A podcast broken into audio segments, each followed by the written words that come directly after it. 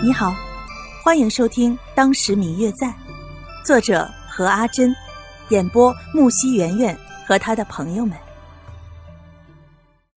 第二百四十六集。知道你是假装听不见的。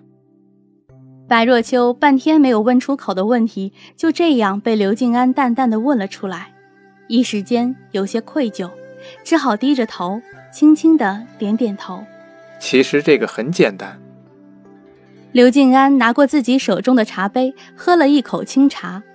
从我去见你的第二次，我就猜到了你是假装自己听不见的。看着白若秋有些惊奇疑惑的脸，刘静安放下自己的茶杯。那天我去你的房间准备看你，可是当我推开门的时候，你就转过头来了。自然我也猜测过，只是偶然。可是之后，我听见静香叫你的时候，你却不自觉地看向他。一个耳朵听不见的人，又怎么会有这样的反应呢？不过你演得很好，我只是偶然才知道的。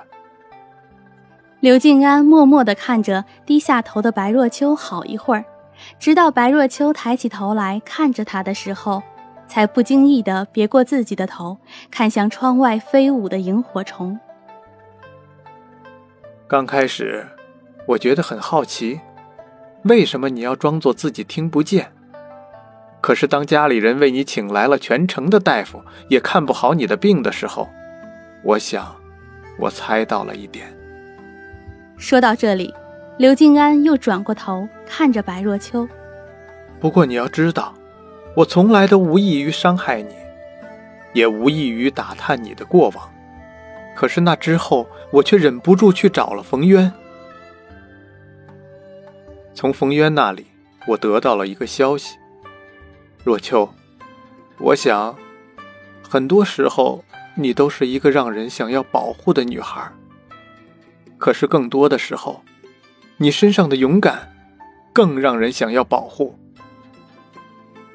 刘静安错开白若秋微微有些发红的眼眶。继续看着窗外，我最后想，你可能是想要以一个理由离开京城。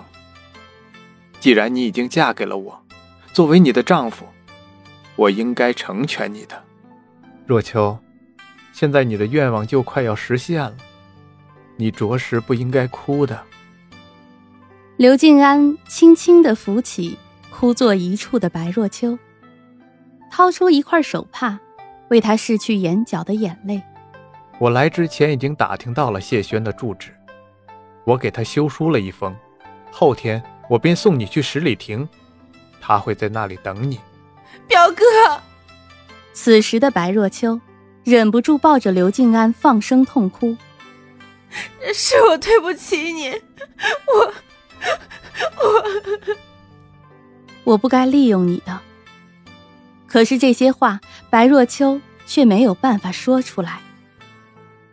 刘静安轻轻的拍着他的肩膀，揉揉他的头发。别哭了，要是将眼睛哭肿了，可就不好看了。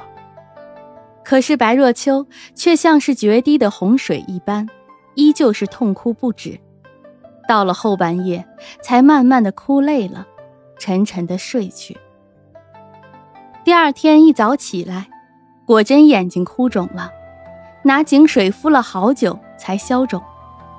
吃过早饭之后，刘静安便叫过白若秋来，在自己批出来的一方书房中，递给他一张纸：“你拿着这个吧。”这是。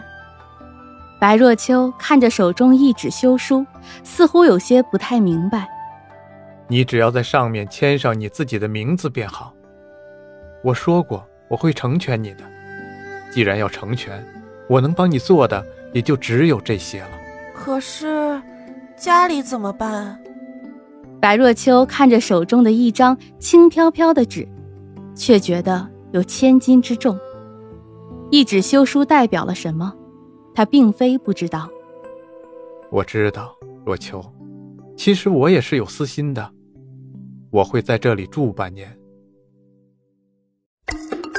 嗯嗯，我最亲爱的小耳朵，本集已播讲完毕，感谢您的收听。如果你喜欢这本书，欢迎您多多的点赞、评论、订阅和转发哟。当然，也可以在评论区留言，我会在评论区与大家交流互动的。喜欢这本书就给他点个赞吧，你的点赞和评论是我们创作最大的动力。感谢您的收听。